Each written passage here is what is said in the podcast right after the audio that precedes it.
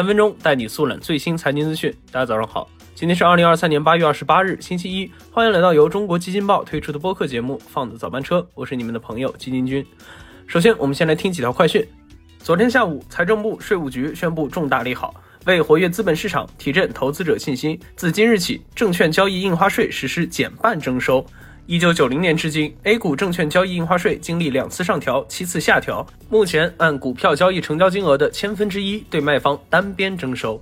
美东时间八月二十五日，美联储主席鲍威尔在杰克逊霍尔央行年会发表讲话，警告通胀依旧过高，呼吁在抗击通胀方面提高警惕，并警告称，如果适宜，美联储准备继续加息，表明未来还会进一步加息的可能性。近日，证监会发布了关于文远之行境外发行上市备案通知书，公司拟发行不超过一点五九亿股普通股，并在纽交所或纳斯达克上市。同日，极客的备案也获得了通过，拟发行不超过九点二六亿股普通股，并在纽交所上市。那随着文远之行和极客 IPO 备案或通过，意味着中概股赴美上市窗口再度打开。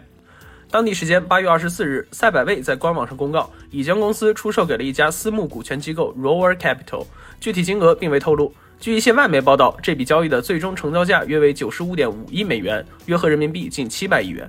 OK，快讯之后呢，基金君今天想带大家聊一聊买房贷款的事儿。那在经历了上一周的惨淡行情后，大家准备好面对这周的 A 股了吗？别着急，这周的房地产也有一些利好。近日，住房和城乡建设部、中国人民银行、国家金融监管总局联合印发了关于优化个人住房贷款中住房套数认定标准的通知，推动落实购买首套房贷款认房不用认贷的措施。那么，这个认房不认贷是啥意思呢？金军先给大家来解释一下。首先，我们要知道的是，认房和认贷是银行在发放住房按揭贷款时认定是否是首套房的参考标准。认房是指银行在发放房贷时，通过购房家庭在当地名下实际拥有住房的套数来确定贷款比例，而认贷则是指银行根据购房家庭在全国范围内是否有住房贷款记录来确定比例。